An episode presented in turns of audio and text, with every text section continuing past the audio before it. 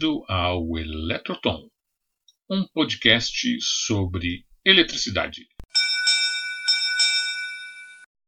No capítulo de hoje, o indutor.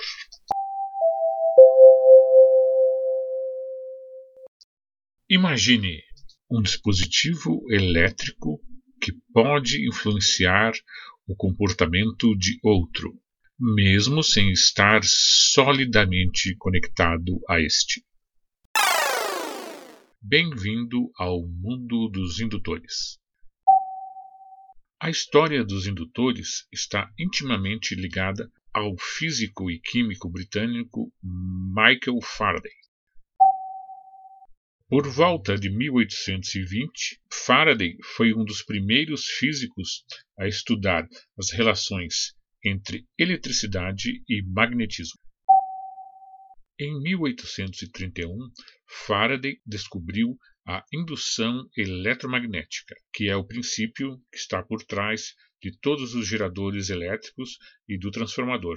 Suas ideias sobre os campos elétricos e os magnéticos e a natureza dos campos em geral inspiraram trabalhos posteriores fundamentais nessa área. Seus estudos sobre campos eletromagnéticos são conceitos fundamentais ainda hoje. No que tange a indutores, a descoberta de Faraday veio quando ele enrolou duas bobinas isoladas de fio em torno de um anel de ferro. Descobriu que, ao passar uma corrente por uma bobina, uma corrente momentânea foi induzida na outra bobina. Este fenômeno agora é conhecido como indutância mútua. O dispositivo original dessa experiência ainda está em exposição em um museu britânico.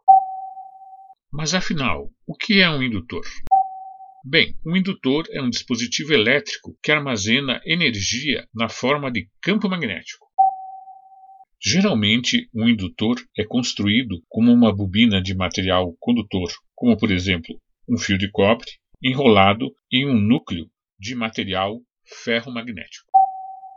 Em uma visão mais simples, um condutor dando várias voltas ao redor de um cilindro de ferro é um indutor. Quanto mais voltas o condutor der ao redor do núcleo e quanto melhor for a qualidade do núcleo, maior será a capacidade desse indutor em armazenar energia. A capacidade física que o indutor tem de armazenar energia em forma de campo magnético é denominada indutância. A unidade de indutância é o Henry. Essa denominação é uma homenagem a um físico norte-americano que desenvolveu uma série de estudos sobre eletromagnetismo de forma independente de Michael Faraday. Existem muitos tipos de indutores para as mais diversas aplicações. Alguns indutores são mais indicados para trabalhar em circuitos de altas frequências, enquanto outros são feitos para atingir um maior valor de indutância. Encontramos indutores em circuitos básicos, como o de um eletroímã, em circuitos de sintonia, como em um rádio de carro, e quando acoplamos dois indutores em um mesmo núcleo metálico, temos um transformador. Basicamente, os indutores são classificados de acordo com os seus núcleos. Indutores de núcleo de ar são utilizados em circuitos de altas frequências. Indutores de núcleo laminado, como o próprio nome sugere, possuem um núcleo feito de camadas com lâminas finas de aço silício, que são envolvidas por um verniz. Os indutores desse tipo são usados em baixas frequências, como por exemplo em transformadores.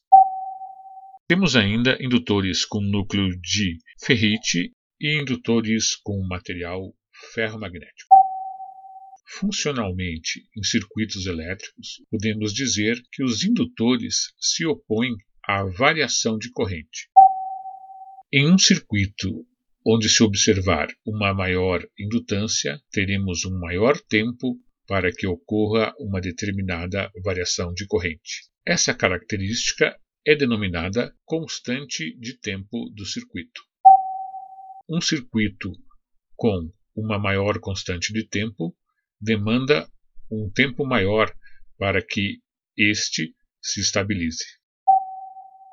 A constante de tempo de um circuito indutivo é dada pela razão entre a indutância e a resistência que o circuito apresenta.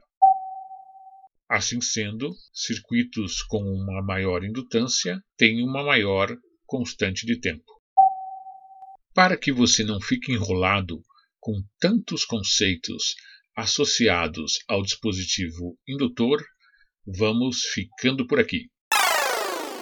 Lembre-se, indutores são bobinas, e quanto maior a indutância dessas bobinas, maior a oposição à mudança da corrente que passa por elas.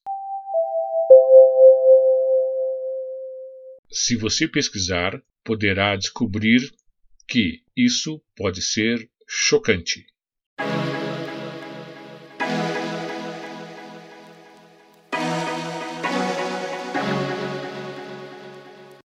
Até o próximo Eletrotom.